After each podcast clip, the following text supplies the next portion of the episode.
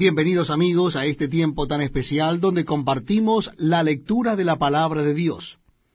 Y en esta oportunidad les invito a que leamos juntos en el Nuevo Testamento la carta a los romanos.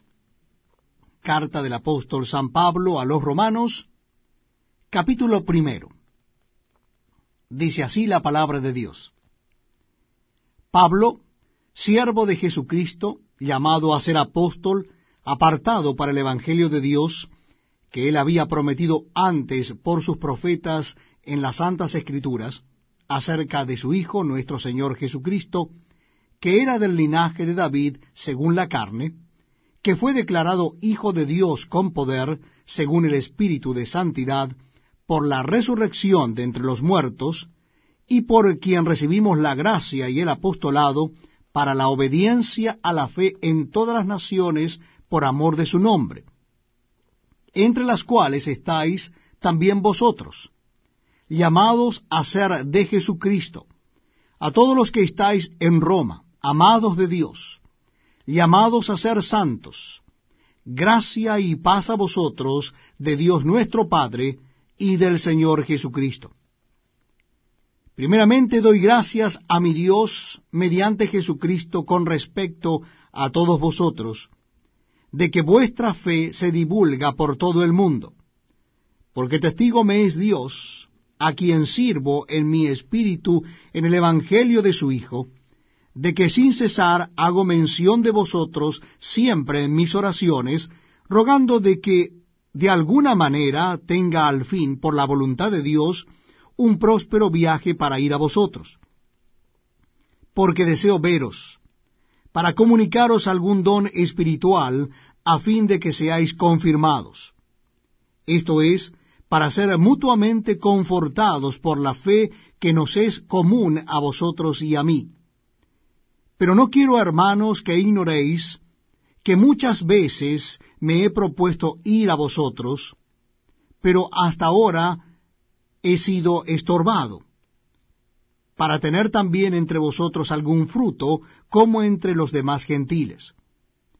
A griegos y a no griegos, a sabios y a no sabios, soy deudor. Así que, en cuanto a mí, pronto estoy a anunciaros el Evangelio también a vosotros que estáis en Roma. Porque no me avergüenzo del Evangelio, porque es poder de Dios para salvación a todo aquel que cree al judío primeramente y también al griego. Porque en el Evangelio la justicia de Dios se revela por fe y para fe. Como está escrito, mas el justo por la fe vivirá. Porque la ira de Dios se revela desde el cielo contra toda impiedad e injusticia de los hombres que detienen con injusticia la verdad.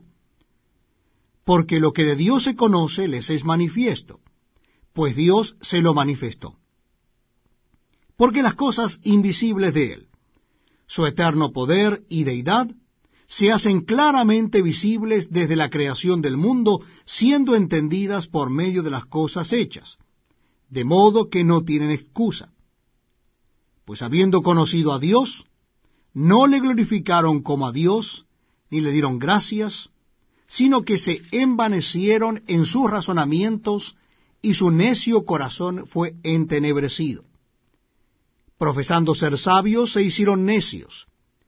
y cambiaron la gloria del Dios incorruptible en semejanza de imagen de hombre corruptible, de aves, de cuadrúpedos y de reptiles. Por lo cual también Dios los entregó a la inmundicia en las concupiscencias de sus corazones, de modo que deshonraron entre sí sus propios cuerpos, ya que cambiaron la verdad de Dios por la mentira, honrando y dando culto a las criaturas antes que al Creador, el cual es bendito por los siglos. Amén. Por esto Dios los entregó a pasiones vergonzosas, pues aun sus mujeres cambiaron el uso natural por el que es contra naturaleza, y de igual modo también los hombres, dejando el uso natural de la mujer, se encendieron en su lascivia unos con otros, cometiendo hechos vergonzosos hombres con hombres, y recibiendo en sí mismos la retribución debida a su extravío.